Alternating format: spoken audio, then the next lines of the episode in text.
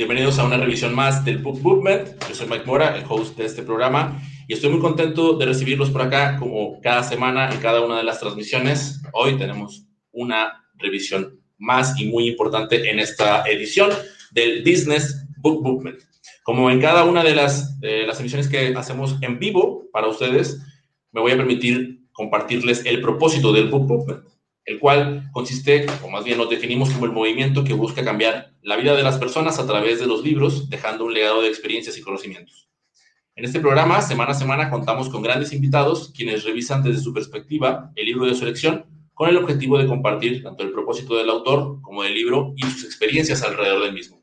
En estas últimas dos semanas hemos contado con la fortuna de, de la participación en vivo y en directo de los mismos autores de los libros que se revisan. En este caso, hoy nos acompaña un invitado muy especial que en un momento más voy a presentarles, no sin antes compartirles en qué consiste la, ahora sí que la, revisión.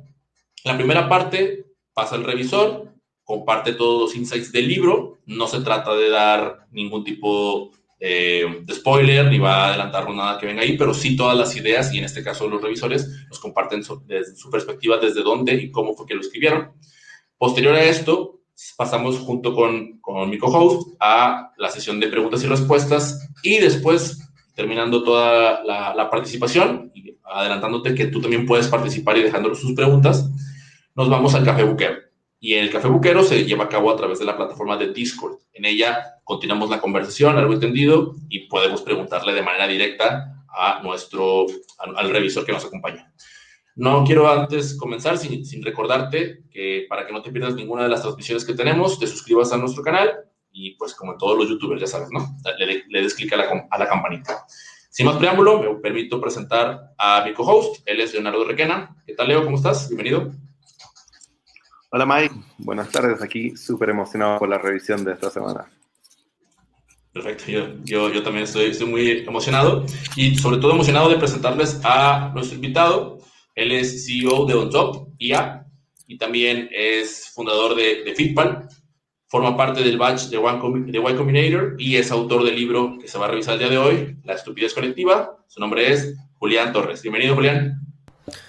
Hola a todos, mil gracias por la invitación. Un saludo a todos los amigos que nos acompañan hoy en este Book Movement. Me siento muy, muy contento de poder estar compartiendo con ustedes mi libro que escribí con mucho cariño para todos los emprendedores eh, y emprendedoras que hay allá afuera, inclusive los que no se han atrevido a ser emprendedores y emprendedoras todavía. Entonces, vamos a pasar un rato muy agradable contándoles sobre todas las ideas que tengo para meter en su cabeza.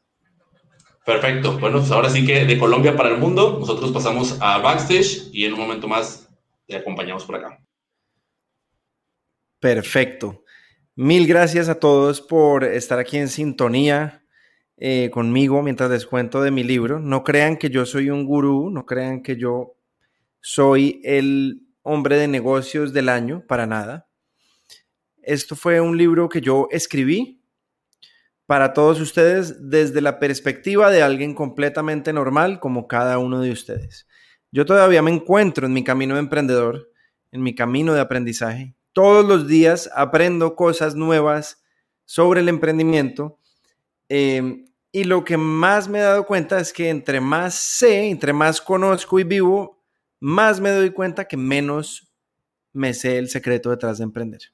Cualquier persona que les diga que sabe el secreto detrás de emprender y lean y que se lean el libro de esa persona para ser exitosos, les está diciendo mentiras porque cada camino es único e irreemplazable y es imposible evitar los obstáculos y contratiempos. Por más que lean muchísimos libros, no van a poder tener la experiencia de cometer errores directamente. Y de eso se trata mi libro un poco. Mi libro se llama La estupidez colectiva. ¿Por qué usted tuvo esa idea primero y no es millonario? No porque yo sea millonario, porque no lo soy, lejos de serlo, ojalá. Em, millonario en el sentido en que por qué ustedes han tenido muchas ideas y nunca las han ejecutado y por qué no están siendo los frontmans o frontwomans detrás de estas ideas. ¿Por qué no son los que están a la vanguardia llevándolas a cabo? Y todos conocemos esa historia que se repite y se repite de tengo una idea, pero no sé cómo ejecutarla. Uy, yo tuve esa idea hace mucho y no he sido capaz de hacerla. Em, tengo ganas de emprender, pero no sé por dónde empezar. Y me dediqué a plasmar en este libro eso exactamente. ¿Por qué a las personas les cuesta tanto pasar de las ideas a la realidad? Y por eso me fui con una premisa muy fuerte, que es las ideas no valen nada. Hay mucha gente que cuando me oye decir esto, salta y dice, pero ¿cómo se te ocurre? Las ideas son muy importantes y muy valiosas. Y aquí yo vengo a decirles que las ideas las tiene cualquier persona. Cualquier persona pensante con un cerebro y que tenga acceso a Internet puede tener ideas maravillosas, muy creativas. Pero ¿de qué sirve una idea si realmente no se lleva a cabo? Entonces este libro realmente lo que explora es que vivimos en una época de hiperaceleración tecnológica, en la cual contamos con unas herramientas increíbles y la herramienta más poderosa que la humanidad ha visto, que se llama el Internet y la hiperinformación e hiperconexión. Contamos con redes sociales que nos pueden dar acceso a cualquier persona en cualquier parte del mundo. Y contamos con eh, una velocidad de computación increíblemente rápida más rápida inclusive que los computadores que llevaron al primer hombre a la luna.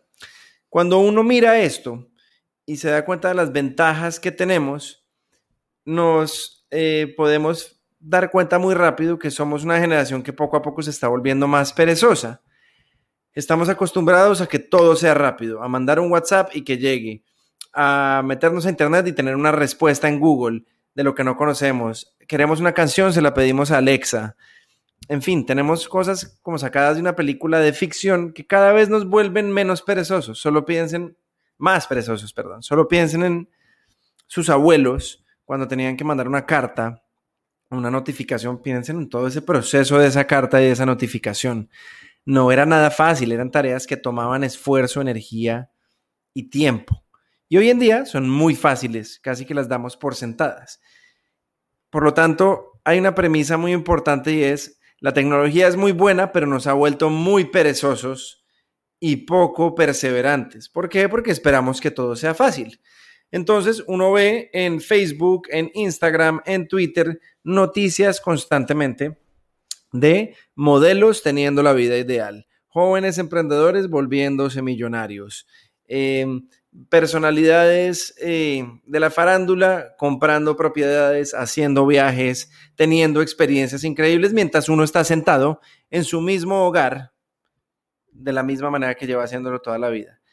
Y es muy difícil no entrar en el pensamiento de, ah, mi vida no es tan buena como la de estos personajes, ¿qué estoy haciendo mal?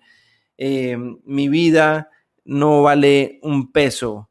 Eh, comenzar a juzgarse de una manera muy fuerte. Entonces, ahí lo que pasa es, si uno se fija y se mete mucho en ese mundo de las redes sociales y lo combina con la pereza que nos fomenta la tecnología, tiene un cóctel molotov de inercia, de no hacer nada. Por ejemplo, tengo una idea, me pareció buenísima, comienzo a hacerla y me doy cuenta que no es tan fácil, cómo voy a abrir la empresa, abogados, tengo plata, no tengo plata, surgen un montón de problemas. Me meto a Instagram, a Facebook y veo que un emprendimiento de unos jóvenes de 20 años levantó 7 millones de dólares. Esa imagen instantáneamente en mi cabeza me dice, yo soy un fracasado, no he podido arrancar y esta gente ya está levantando millones de dólares. Y peor aún, cuando aparece competencia directa de la idea que uno tiene, nos damos por vencidos muy rápido.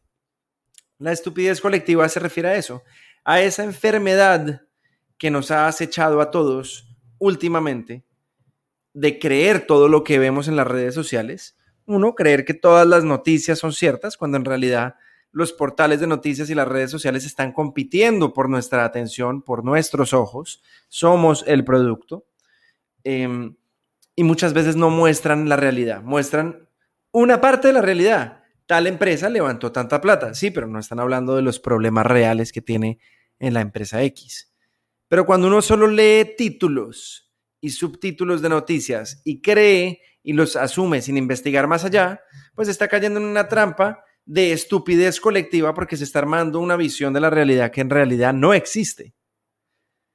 Es muy peligroso, porque entonces es muy peligroso creer que las modelos todas se ven en bikini divinas como se ven todo el tiempo en Instagram, que tienen la piel perfecta, cuando ya sabemos que hay filtros que lo hacen ver a uno perfecto, que tal persona tiene un jet privado y se la pasa en botes haciendo fiestas, cuando en realidad uno no ve la otra parte de la película. Uno está viendo son especialistas, curadores de contenido que están optimizando para obtener la mayor cantidad de vistas y clics para unas empresas que se están lucrando a partir de captar la atención de gente que quiere ver eso porque hay una especie de morbo de ver cómo hay alguien que está mejor que uno. Y todo esto se suma a que nos quitamos tiempo de nuestro día para ejecutar realmente nuestros sueños. Y es muy fácil darse por vencido em, cuando no tienes estas distracciones tan grandes. Por eso es que ustedes, cada uno de ustedes que está viendo esto, no ha ejecutado sus ideas, es precisamente por esto. Cuando se pregunten que es que es muy difícil, no sé por dónde empezar, todo esto son excusas, excusas, excusas, excusas, porque ahí detrás hay un miedo hacerlo y fracasar. Que eso es lo que no se siente tan bien. Eso es lo que no hablan en los artículos de prensa. Uno no ve una noticia diciendo, emprendedor se gastó toda la plata de la familia y no triunfó. Pues, ¿quién va a querer ver eso? Pero esa es la realidad. De hecho, la realidad, el 99% de las veces es que los emprendedores se gastan la plata de sus familias y no tienen éxito.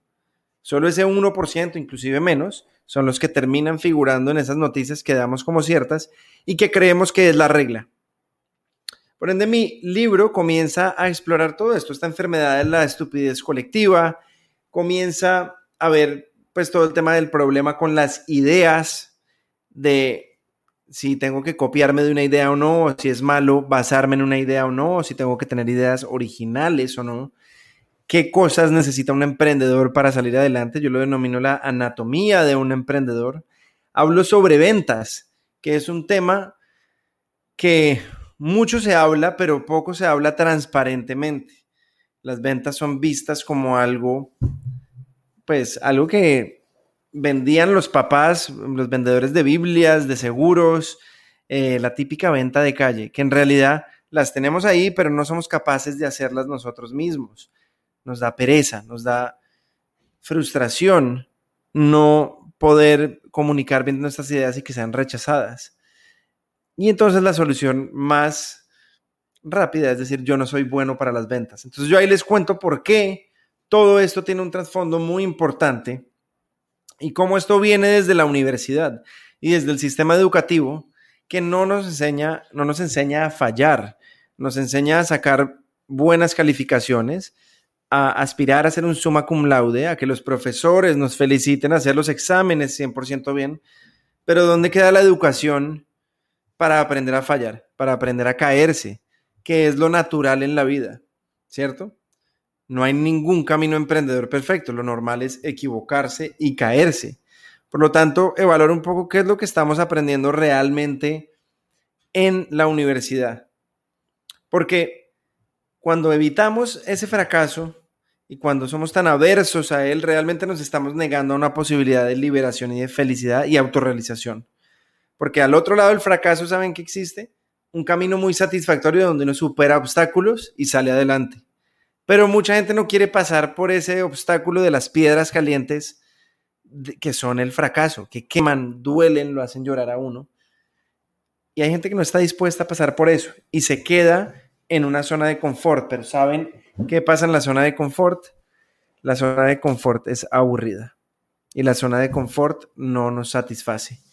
Por eso al principio del libro ustedes van a encontrar una frase que es, para los que les da miedo arriesgarse, porque no arriesgar nada es arriesgarlo todo.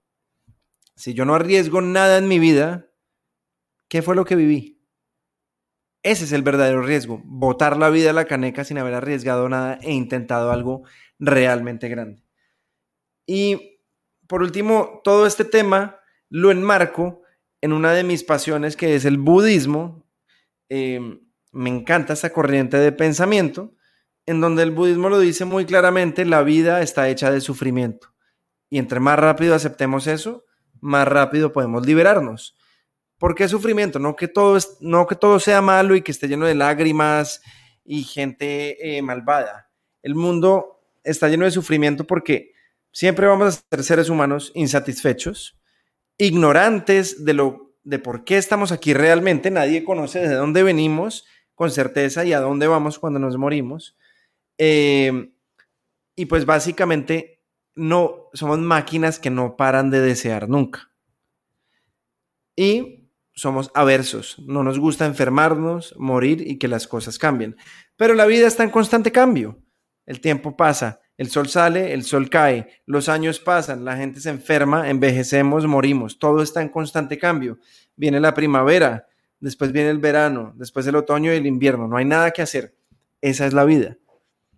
Y el budismo dice, entre más uno entienda eso de una manera rápida y madura y pueda, y madura en el sentido de poder observarlo sin juzgar y adaptarse y fluir con eso, o más bien ver fluir los cambios sin alterarse uno, pues esa es la clave a la liberación real. Y un poco pasa eso con el emprendimiento.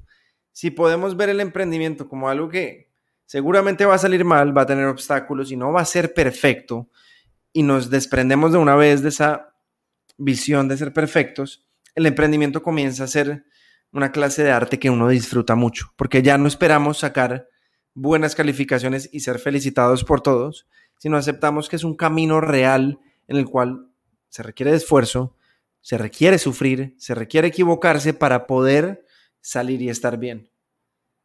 El fracaso no es lo opuesto del éxito. El fracaso es parte del éxito.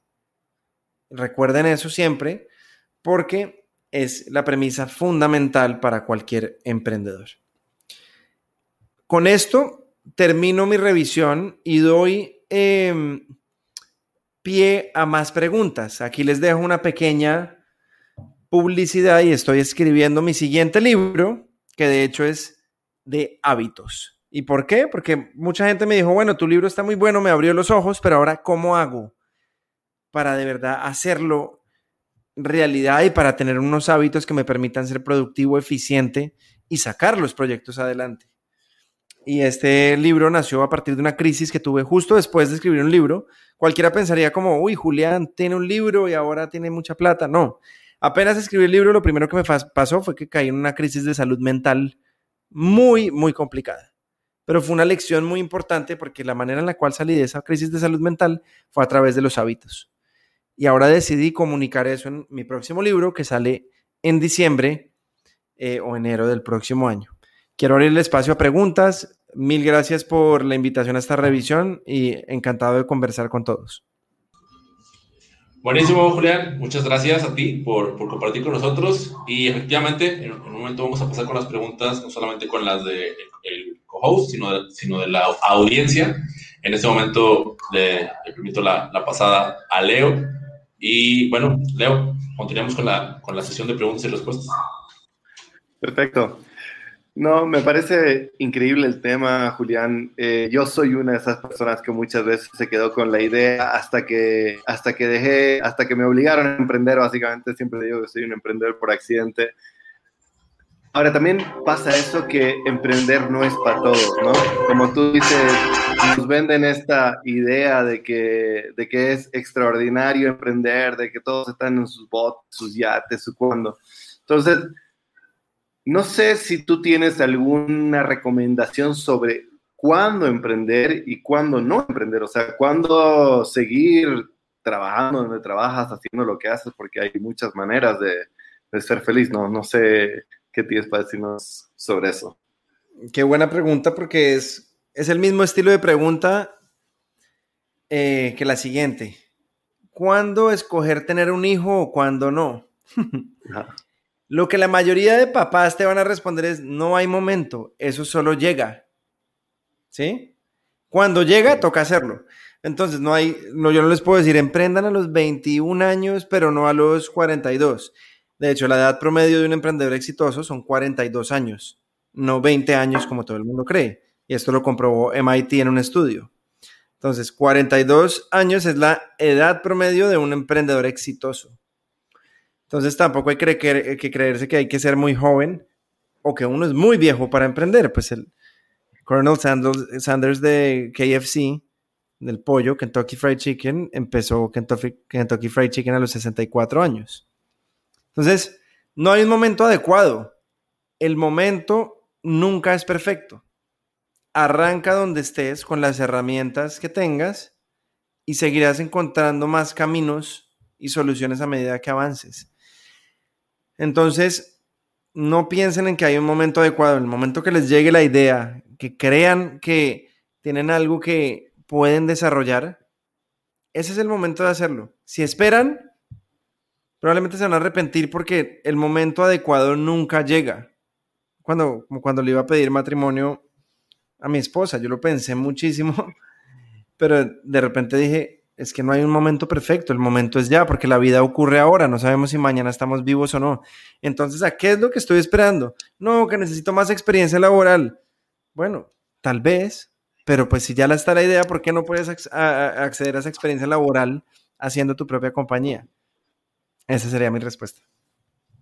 No, me parece increíble. Tal vez la complemento con, con algo que, uno de estos, creo que es del emprendedor de Asana, que básicamente decía, cuando no puedas no hacerlo, o sea, cuando hay una fuerza que te lleve a hacerlo porque sientes que debes hacerlo. Creo que, creo que eso también es bueno porque como tú dices, y vas a ser testigo, o sea, emprender es duro. Entonces, eh, no lo hagas, pero que, que no te tinca, digamos, te tiene que mover tu idea, te tiene, tiene que ser algo que realmente te hace vibrar. Totalmente de acuerdo, o sea, es, asegúrate de escoger algo que te haga vibrar. Pero yo siempre digo, más allá de pasión, porque la pasión se apaga muy rápido. Sí, y todo lo hemos vivido en el enamoramiento. Uno se enamora y todo al principio es una delicia y es color rosa y hay mucho fuego y pasión, pero pasan los años y uno puede ver cómo la pasión disminuye. Entonces no busquen pasión, busquen un propósito. El propósito es mucho más duradero. El propósito perdura y le hace a uno, bueno, y sobrevive hasta las crisis más complicadas. ¿Qué pasa si, no sé, yo me casé con una supermodelo que se ve divina y de pronto tuvo un accidente y ya no se ve igual? Pues ya la pasión tal vez no está ahí, pero el propósito que fue voy a casarme hacer una familia, hacer que esto funcione, sigue ahí. Es lo mismo con el emprendimiento quiero hacer una empresa que sea un unicornio. Pero de pronto algo pasó y no fuimos un unicornio. Pero mi propósito de entregarle valor a mis clientes, así sean 10 o 20 o 30, está intacto. Voy a casi que a garantizar una felicidad en mi vida y satisfacción porque estoy cumpliendo un propósito. Espectacular. Em, y hablando del propósito, que es algo que es súper importante definirlo, determinarlo, ¿Tú tienes algún libro, recurso que hayas recomendado para aclarar el tema de encontrar tu propósito? sé que ya hemos tratado algunos libros, pero no sé si tuvieras alguna recomendación en eso que hacer. Eh, sí, a mí me sirvió mucho y me, encaminó mucho el, el, arte sutil de que te importe un carajo. The Subtle Art of Not Giving a Fuck, muy bueno. Y el libro que le sigue a eso, que se llama Everything is Fucked que ese sí no, he, no, he visto que tanta gente lo lea, pero es bastante bueno. Em, y hay otro que se llama The Almanac of Naval Ravikant. Ese libro es impresionante. increíble, me parece buenísimo. Buenísimo. Justo ahorita hay algunas preguntas aquí eh, por parte de la audiencia, eh, donde precisamente estaban hablando del tema de los libros, así que eh, si tienen alguna otra pregunta, prácticamente la, has contestado, solamente que la, estaban haciendo enfocada al tema del emprendimiento. Yo, yo tengo una pregunta antes de, pasar con el resto de, las preguntas que, tiene la audiencia. En tu libro mencionas acerca de, la anatomía de la ejecución. Y, me ha parecido, o sea, me, ha parecido muy loco cómo has hecho esa, esa relación o, o, esa especie de analogía pero me gustaría si pudieras compartir un poquito más de, de, cómo es que haces esa conexión o de dónde tomas la idea para después plasmarla en el libro y, y, te, lo, te, lo, digo porque me ha llegado en un momento como muy indicado en el que justamente estaba como haciéndome bolas con mis propias ideas, ¿no? de repente llega como una especie de, eh, pues no, no, no, me, no, me, atrevo a decir que sea como un paso a paso, un step by step, porque no, no, no está, no me parece que tenga un orden específicamente, pero sí la estructura y la relación con el cuerpo, con un cuerpo humano, me ha parecido muy loco. O sea, ¿de dónde, cómo te has inspirado para, para poner, para plasmar algo así? Mm, la verdad no me acuerdo, pero, pero lo que sí recuerdo es que quería dejar muy claro qué se requiere para ser un ejecutor de verdad, para sacar las ideas adelante. Y cuando comencé a pensar y a listar las cualidades, y las comencé a poner en una lista, comencé a ver cómo se formaba un cuerpo. Y como, no sé si coincidencialmente, pero entonces comencé a ver, no sé, la mente, el corazón, la, la columna vertebral, comencé a ver que cada cualidad que yo estaba enumerando ahí pertenecía, se podía, em, se podía hacer como la, la comparación con una parte del cuerpo. Por ejemplo, los pies, los pies le permiten a uno correr rápido. El emprendedor necesita ser ágil, moverse, caminar hacia adelante. Casi nunca caminamos. Piensa cuántas veces en la vida has caminado hacia atrás, muy pocas, de pronto en una clase de ejercicio. Pero uno siempre camina hacia adelante. Los ojos, pues hay una cosa muy importante de nosotros, es, somos muy visuales, hay que estar mirando, hay que estar atento, hay que estar escaneando el mercado, hay que poder ver y tener esa visión hacia adelante. La mente, que muchas veces no le paramos tantas bolas. La gente dice, sí, mi mente está ahí, yo tengo un cerebro y una mente y una conciencia, pero yo todavía no me explico la gente por qué va, digamos, al odontólogo tanto, pero no va al psicólogo. ¿Sí? Y, dice, no, yo voy al psicólogo solamente porque tengo un problema. Falso, uno debería estar yendo al psicólogo constantemente porque es la manera de hacerse higiene mental. Así como uno va al dentista y te limpian, pues tienes que ir al psicólogo a limpiarte un poquito, a mover las ideas de la cabeza con alguien que sepa del tema. Entonces, me pareció muy bueno ponerlo en esos términos porque es uno impactante y otro es, uno se puede relacionar fácil con eso y es fácil acordarse de esas, de esas características. Y ahorita que mencionas el tema del propósito, y, pareciera como que es algo más eh, enfocado hacia la parte del corazón, ¿no? De lo que, de lo que decías del corazón, porque como que viene de dentro. O sea, en, en el caso tuyo, de tu propósito, ¿cómo has, y con lo que, lo que mencionaste ahorita de la crisis, o sea, ¿cómo, cómo, fue que te repusiste en tema de mentalidad o del tema de la mente para, para, para reponerte y, y pues ahora sí que estar aquí con nosotros en la revisión? Claro, pues hay dos temas y uno es el, propósito. Entonces, mi propósito, yo descubrí que no debía estar atado a una idea, idea en particular, porque las ideas vienen y van y los negocios cambian y se transforman. Mi propósito es ser emprendedor, generar ideas grandes, escalables, que se ejecuten y se repliquen para darle oportunidades a mucha gente. Fíjate que eso lo puedo hacer con muchísimas ideas, eh, no con una compañía en particular. Y lo segundo, eh, es la mente. La mente no se va a adiestrar sola, la mente requiere de trabajo. Y ahí, digamos que va mi segundo libro y va hacia ese lado, es los hábitos y lo que hacemos todos los días es esa manera de entrenar a la mente.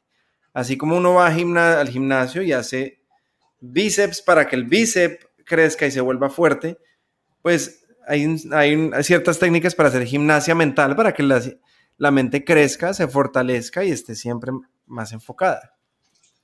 Mucha gente deja esto al azar y dice, ay, sí, mi mente, y sí, yo voy y juego un deporte y ya. Pero, ¿cuántas veces nos hemos sentado a realmente analizar lo que pensamos? ¿Qué, y les reto, ¿cuántas horas pueden pasar solos, sin computador, sin celular, sin pantallas, sin nadie alrededor? uno después de un rato se comienza a enloquecer y uno quiere como hablar porque nos da miedo mirar hacia adentro. Hay demasiadas voces y demasiados pensamientos hablando. Pero si quieren hacer un ejercicio loco, un día hagan un retiro de, pues de, estar solos todo un día. ¿Por qué creen que la peor cosa que le pueden hacer a un preso en una cárcel es mandarlo a solitary confinement? ¿Sí? Como a confinamiento solitario. Porque el ser humano comienza, si no tiene la mente entrenada, comienza a volársele la cabeza. Y ahí es donde voy, entrenen su mente. Esa es probablemente la, parte más importante.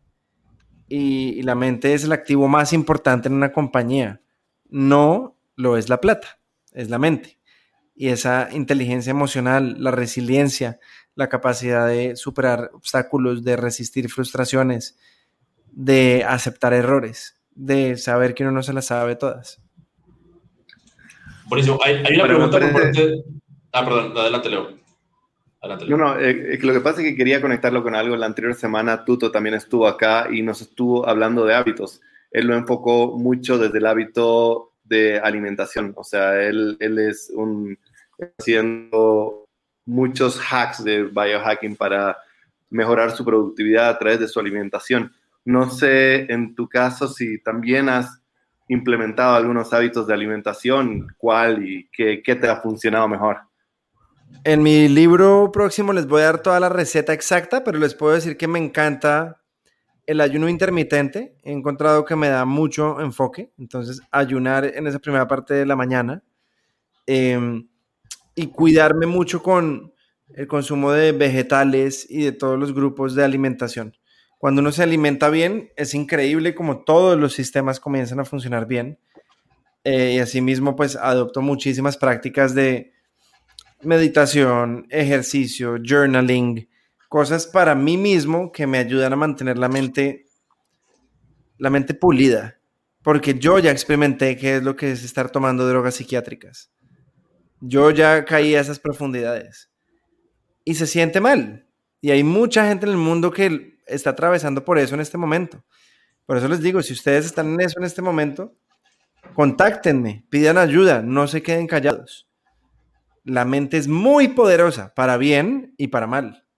Así como existe el efecto placebo, me tomo una pastilla y creo que me hace bien, existe el efecto nocivo o nocebo, que es, creo que hay algo que me está haciendo mal y me sugestionó tanto que me logro enfermar con la mente. Cuidado, la mente es muy poderosa, utilícenla a su favor. Yo ya experimenté que es tener la mente en contra de uno. Mi mente estaba en contra mía. Me enfermaba, me ponía triste, me hacía sentir irreal, no me dejaba dormir, Casi me enloquezco. Entonces ya descendí allá, pero ya salí. ¿Y cómo salí? Con buenos hábitos. Por eso me incliné. O sea, yo no soy escritor, yo no iba a escribir otro libro, pero cuando sufrí esa crisis y salí, dije, yo tengo que transmitir esto en algún, en algún sitio porque hay mucha gente atravesando por esto. Búsquenme en mi Instagram, arroba Julián Torres Go, arroba Julián Torres Go. Hablemos de eso, hablemos de depresión, de ansiedad, de pensamientos suicidas, ¿por qué no? Todo el mundo los ha tenido, acéptenlo. Cuando uno lo habla, le quita poder y comienza a ubicarse un poco más otra vez en la realidad. Buenísimo. Voy a, hacer un pequeño disclaimer con, dos de, nuestras personas que están dejando preguntas. Igual, si, si les parece que, las, sus preguntas no se han contestado, no las hemos mostrado, pero al parecer ya se contestaron.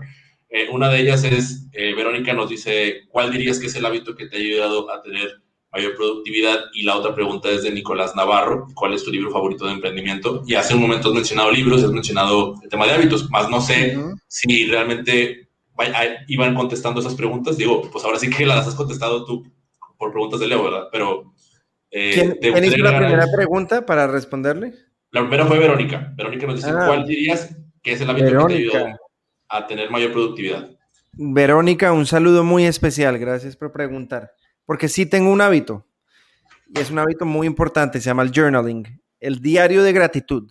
Yo todos los días a las seis y media de la mañana tengo un diario de gratitud donde escribo unas ciertas preguntas que el diario me guía, me dice qué responder, y son preguntas diseñadas con mucho, digamos, mucho cuidado por, la neurociencia y por años de investigación, en donde yo agradezco por tres cosas que tengo cada día eh, pongo qué es, lo, es que quiero lograr en este día, cuál es mi obstáculo y una afirmación diaria. Es increíble lo que la mente hace cuando uno le repite cosas, afirmaciones, gratitud.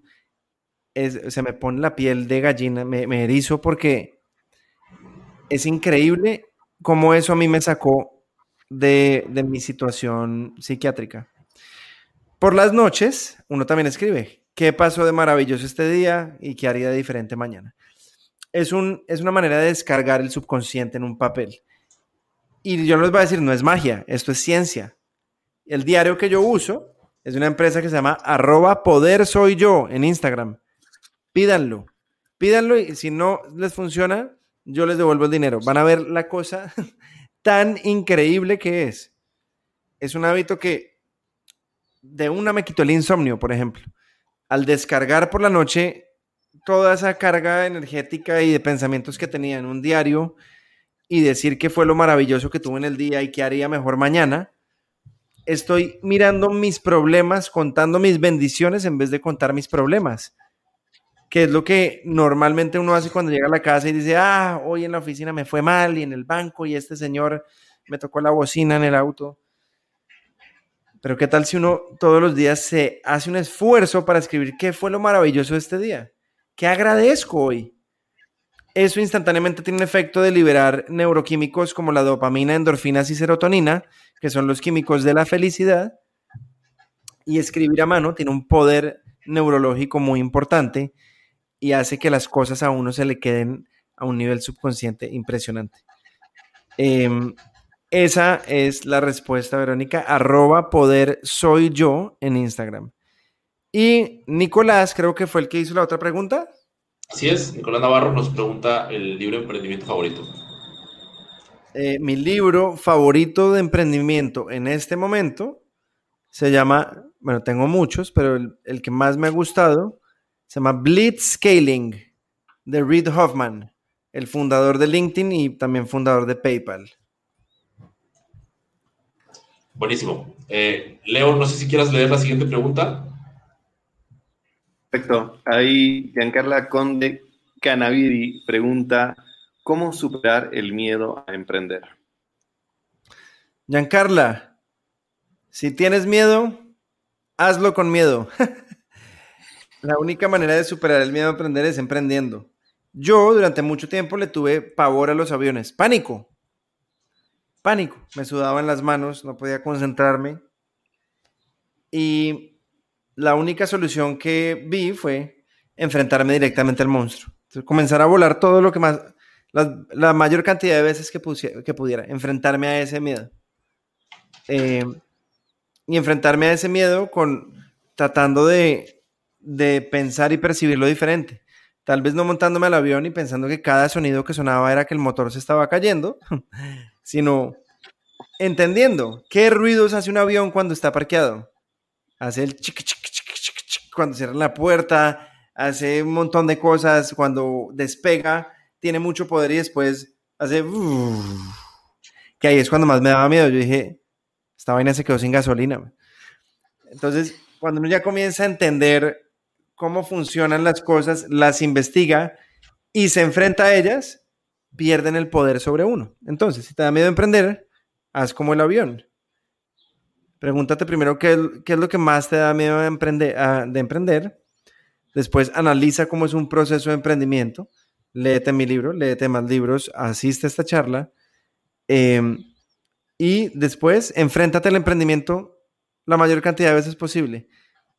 Y fíjate en realidad qué comienza a pasar y te das cuenta que no es tan aterrador como uno creía, eh, pero pues esa es la única cura.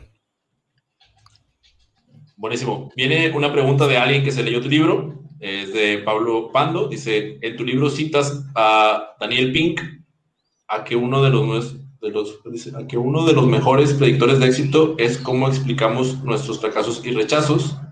Y perdón que no, no, no puse la pregunta, era esta la pregunta. En tu libro planteas cuatro pilares para la educación del futuro. Si tuvieras que elegir uno de estos, ¿cuál sería? ¿Hay algún nuevo pilar que se haya agregado desde 2019? Pablo Javier, qué buena pregunta y gracias por leértelo tan a detalle. Yo hay veces les confieso, hay veces ni siquiera me acuerdo de qué fue lo que escribí. Eso es, loco. Hay veces siento que no fui yo el que escribí. Pero no, mentira que sí me acuerdo. Eh, porque todo es, todo hace tanto sentido cuando uno ya experimenta esto de primera mano. Entonces, ¿cómo uno acepta el, el rechazo y el fracaso? Predice el éxito porque habla mucho sobre la capacidad de resiliencia que uno tenga. Hay gente que el rechazo y el fracaso y, la, y todo esto los, los pone en un nivel energético muy bajo y los lleva a lugares muy oscuros. Entonces a mí se me hace que un pilar de la educación que es fundamental es esa educación psicológica. Es que debería haber una clase destinada a que uno fallara espectacularmente y a hacerle un simulacro a uno de experimentar esa falla y, de, sentir lo que uno siente cuando algo de, eso pasa. Es que a mí me hubiera encantado que me hubieran reprobado alguna materia a propósito, así la hubiera pasado. Porque esa persecución de la perfección y de siempre querer pasar todo eso me hizo mucho mal, porque creí que el mundo funcionaba de esa manera, pero resulta que uno sale al mundo real, puedes hacer todo de la mejor manera posible, igual fallar espectacularmente. Y nadie lo prepara a uno para eso, a uno lo preparan para medir el valor presente neto, saberse las cuatro P's del mercadeo, para saber de contabilidad, pues saber de contabilidad en un libro. Pero nadie te prepara para saber lo que se siente, sentirse arrastrado en el piso, sentirse como un bueno para nada y sentir que uno acaba de cometer el peor error que cometió en la vida. Eso es lo que yo le agregaría a la, a la educación. Necesitan enseñarnos educación mental y emocional y me parece espectacular para todas las personas que nos están siguiendo. Estoy seguro que hay muchos que están buscando esa idea a la cual quieren explorar. Ya saben, en el área de educación, clases de fracaso, o sea, sin que nadie sepa cómo obligarte a fracasar, porque yo también lo he visto. Hay un movimiento en el mundo que se llama Fuck Up Nights, que es básicamente donde las personas hablan de sus fracasos para quitarle el tabú de que es algo malo necesariamente o sea, no, es, no está lindo pasarlo, pero lo que tú aprendes es finalmente lo que te habilita a poder ser exitoso en el futuro. Entonces, para poder, detrás de un éxito, hay muchos fracasos. Y no siempre, pero muchas veces sí. No sé, Julián, en ese, en ese mundo de, haber fracasado y haber aprendido, si hay alguno en particular que nos quieras contar y del cual podamos aprender. Sí, de hecho yo he participado en Fuck Up Nights varias veces y el fracaso que cuento es el, el de los sanitarios inteligentes. Yo viví en China durante un año y en uno de esos viajes a Corea, por ejemplo, tuve la oportunidad de conocer un producto que se llamaba, pues que eran los sanitarios inteligentes. ¿Sí? Los sanitarios inteligentes son sanitarios o retretes eh, que con un control automático te limpian después de ir al baño. Te limpian con un chorro de agua, con aire caliente, bueno, una cosa súper futurista. Y yo pensé, apenas vi eso, que esto era un mercado inexplorado en Latinoamérica. Y dije, esto es lo que se llama un océano azul. Aquí no hay nadie compitiendo, tengo que ser el primero. Y me fui como un loco, convencí a la fábrica que me diera un acuerdo, les pedí un contenedor muy grande de, de sanitarios inteligentes, sin realmente haber haberme devuelto a Colombia y llevado una prueba, tanteado un poco el mercado, hacer una real planeación, decidí como pues un buen veinteañero echarme al vacío, tirarme al vacío a ver qué pasaba. Sin mucha planeación. Y cuando llegó el contenedor a Colombia, ninguno de los sanitarios cabía en los baños en Colombia. Ninguno. Se había perdido la carga totalmente. Entonces, pues es el error más estúpido porque ni siquiera pude empezar. Oh Ahí uno se da cuenta que si bien es muy válido tirarse al vacío, uno no debería hacerlo sin por lo menos tener los materiales y la capacidad de construir un par de alas mientras uno está cayendo en el vacío. ¿Sí? Si uno se tira en el vacío sin tener herramientas, pues se pega contra el piso. Pero si quieres volar, te toca tener las herramientas. Por eso es que un poco de planeación no duele un poquito de planeación. Yo simplemente me aventé muy fuerte, ingenuamente, creyendo que si pegaba el primer puño, pegaría más fuerte. Y fue una idea totalmente estúpida. Buenísimo. Voy, a continuar con las preguntas, en este caso con una pregunta de Leslie. Dice, ¿cómo te diste cuenta que tu mente estaba en tu contra y cómo empezaste a salir de ahí? Me di cuenta que mi mente estaba en mi contra cuando comencé a sufrir de ataques de pánico y de ansiedad muy fuertes. un ataque de pánico es cuando uno siente que se va a morir, que no puede respirar. Créeme, cuando te dé un ataque de pánico lo sabrás. Es un estado de ansiedad supremamente elevado. Eh, y comencé a sentirme muy ansioso en, todas las, en todos los aspectos de mi vida, incluso hasta el punto que no podía dormir. Comencé a sufrir de insomnio. Eh, comencé también a volverme hipocondriaco, imaginándome enfermedades, imaginándome que me iba a pasar algo raro. Y todo esto comenzó a acumularse y a caer como en un espiral negativo en donde todo lo que veía en la vida era malo y me daba mucho miedo todo. Ahí me di cuenta que necesitaba un cambio. Necesitaba un cambio porque por donde estaba, los caminos que estaba recorriendo, se sentía como estar caminando en hielo muy delgado todo el tiempo y con un frío en el cuello impresionante que no lo deja concentrar a uno. Como ese frío que uno siente cuando entra a un examen y se le borró todo de la cabeza y no sabe qué responder. Algo así. Ya, yo también pasé, yo creo que muchos pasamos por, por ataques de pánico, por lo menos uno en, en, este, en este encierro, ¿no? Claro, evidentemente no, no estoy tratando de, de, minimizarlo, sino al, contrario, o sea, creo que fue algo cada vez más normal y, y, y poca gente se atreve como a, a decirlo abiertamente porque pues, ¿cómo? ¿Cómo vas a tener pánico? O sea, ¿cómo, o ¿cómo, va a ser, ¿cómo va a ser eso? O sea, es imposible, estás en tu casa, estás... pero fue algo súper común y, o sea, también como, también como esto de, de, estar a solas con tus propios pensamientos y, y, y, no querer estarlo, o sea, también fue algo, si algo, algo se reflejó en este, en este encierro, me parece, fue la importancia de la salud mental y, y, lo, y lo descuidada que la tenemos, ¿no? O sea, sí, sí, como el ejemplo que dijiste, el ejemplo que dabas del odontólogo, si, si así fuera, si se reflejara, pues oleríamos mal, ¿no? O sea, como, como las personas que, que, pero pues como no es así, pues aparentemente no se ve, pero es más, es más peligroso. Y, gracias, Por eso hay que adoptar buenos hábitos y, y trabajar en eso y, y, dedicarle tiempo. Dedicarle tiempo al autoconocimiento, a estar con uno mismo, a trabajar la mente y los pensamientos que tenemos. Normalmente tenemos pensamientos muy malos todo el día pensamos cosas negativas, que todo está muy peligroso, que se está muriendo la gente de COVID, que el mundo se va a acabar, que Facebook tiene una conspiración contra el mundo, que Trump, que Biden, que todo. Fíjense que son mensajes muy negativos. Cuando uno se mete en esas ondas negativas, pues garbage in, garbage out, como cualquier sistema. Si uno le está alimentando a este sistema basura, miedo, pues del otro lado sale basura y miedo. Entonces, aprendan a alimentarle al sistema cosas positivas y buenas. Por eso el diario de gratitud es tan importante para mí. Arroba poder soy yo.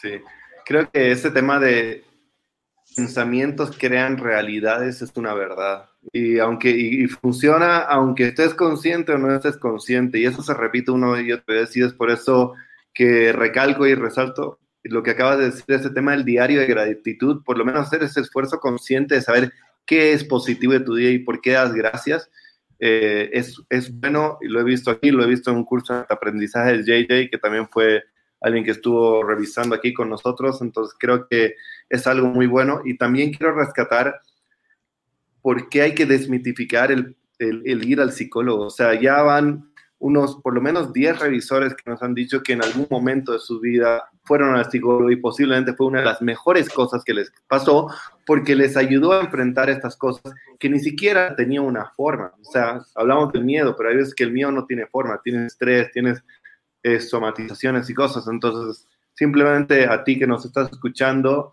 y como lo dice Julián, si tienes dudas acerca del sentimiento, lo puedes contactar pero definitivamente ir al psicólogo está súper bien porque te va a ayudar a hacer en muy poco tiempo algo que por ti solo tal vez te va a demorar mucho y vas a poder sufrir demasiado. Entonces, no es malo, es más bien bueno. Muchas personas increíbles que han estado aquí ya nos han recomendado, entonces no, no, no dejes de, de enfrentarlo. Así es, muy bien dicho eso. Nos quedan dos preguntas más y después de eso pasamos a las conclusiones. La primera es de Fer Fer Rosada nos dice, emprender no es para todos. ¿Qué cualidades básicas debe tener un emprendedor? Fer, muy buena pregunta, pero en cualidades básicas debe no ser alguien que no tiene miedo, sino alguien que puede hacer cosas con miedo. La definición de valiente no es no tener miedo, sino hacer las cosas aun cuando tenemos miedo. Entonces debe ser valiente, debe ser creativo.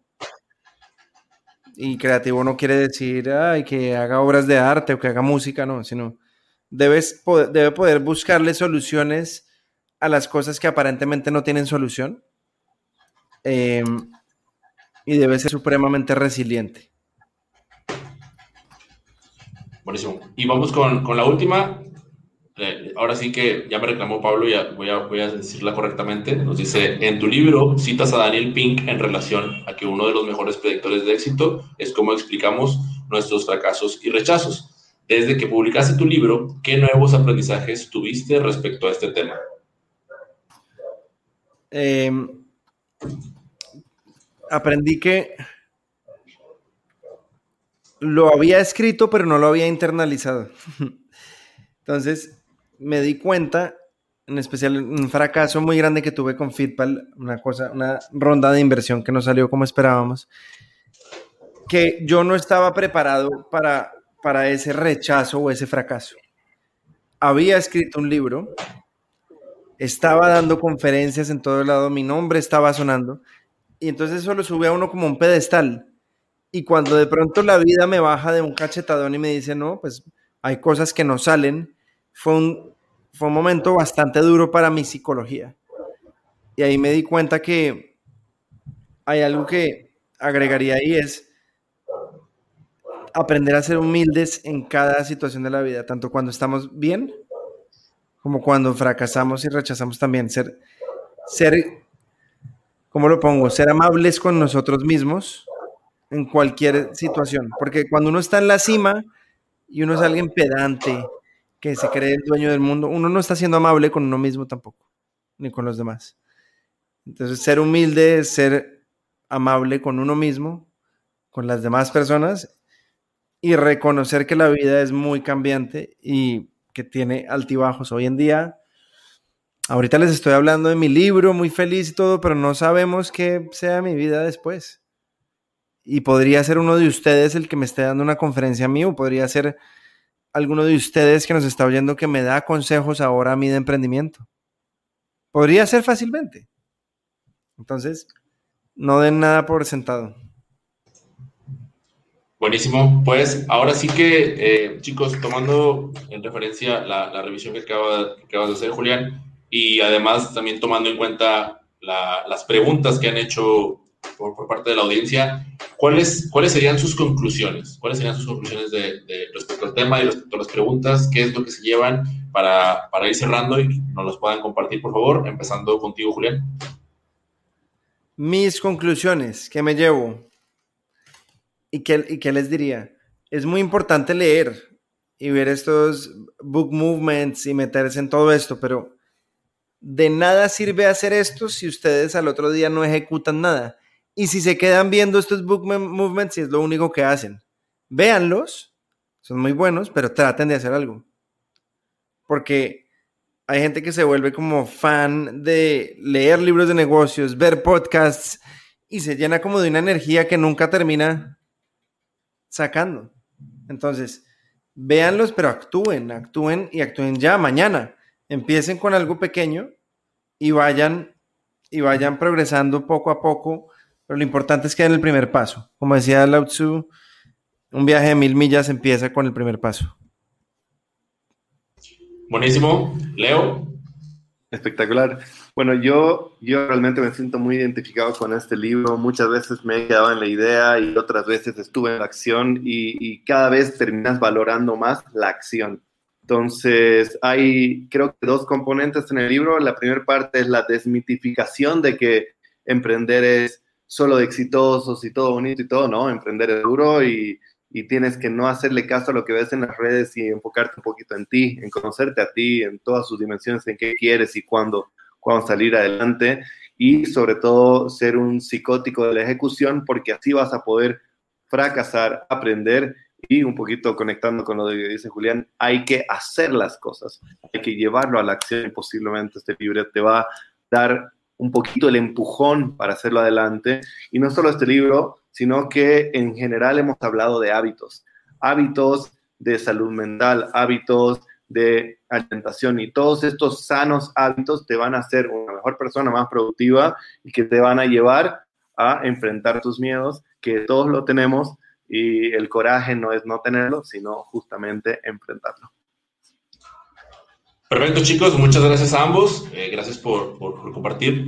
De mi parte, bueno, solamente hacer la invitación a, toda la audiencia, primero que nada, a que nos sigan nuestras redes para que no se pierdan ninguna de las revisiones y, y por supuesto también si no tuviste oportunidad o estás, estás viendo esto ya iniciado, que sepas que también lo puedes escuchar en formato podcast en cualquiera de las plataformas a través de los cuales esto se distribuye. En la parte inferior, ahorita para los que nos están viendo, se está mostrando un, pequeño, pequeño banner en donde indica la dirección para que se puedan unir al Café Buquero, que es ahora sí que nuestra, la comunidad en donde platicamos acerca de libros, acerca de distintos temas. En este caso, yo aquí en pantalla les quiero mostrar a ver si se ve. Ahí en el, en el, en el Discord, ahí está el café, en la sección de café es en donde se meten para que puedan unirse a la conversación. De repente los vemos que andan ahí perdidos en los chats, andan en otras partes busquen por favor ahí café y ahí es donde vamos a estar, vamos a continuar la conversación en este caso con Julián, que, que aceptó formar parte de la misma y con quien estamos muy, muy agradecidos. Julián, muchas gracias, muchas gracias por acompañarnos. Gracias, Leo, gracias a ti que estás del otro lado y por, por acompañarnos durante toda la transmisión. Nos vemos en el café y también nos, nos esperamos la siguiente semana. Muchas gracias. Gracias. Chao, chao. Chao.